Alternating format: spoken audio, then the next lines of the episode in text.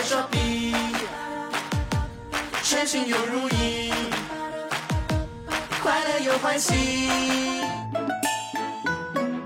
新年好！今天是二零二二年二月二日，星期三，欢迎收听虾电台本月新闻简报，我是虾酱。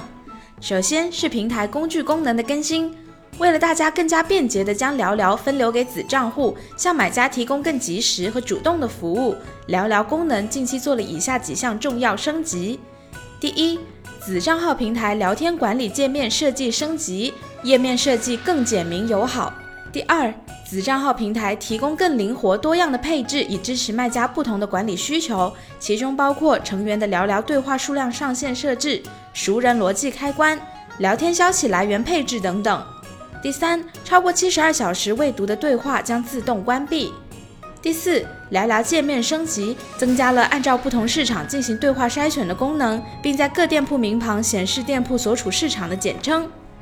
关于聊聊的常见问题，你可以在卖家学习中心搜索“聊聊”，找到详细的解答。接下来是平台政策相关的更新。第一则，各站点运费调整。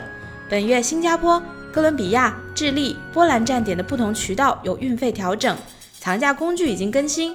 由于运费变更会影响各位卖家的成本核算，您可以在企微和学习中心找到具体的运费调整幅度。第二则，波兰站点新增物流渠道。一月二十六日起，波兰站点新增自提点渠道，提供多种物流渠道，利于促进买家下单，提升服务体验。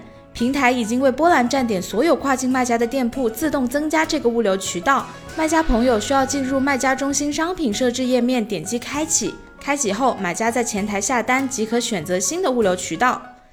第三则，打款周期调整。春节假期期间的打款周期有所调整，各站点打款时间会有延后。你可以在企微公告栏查看具体打款安排。最后，邀请各位卖家朋友参与 Shopee 广告年度调研，点击节目简介中的链接，填写问卷就有机会获得广告金奖励。我们会根据调研结果持续改进服务。以上就是本月要闻的全部内容。节目并不涵盖 Shopee 近期全部功能和政策更新，请大家密切留意企微和学习中心公告栏哟。祝大家新年大吉，财源滚滚！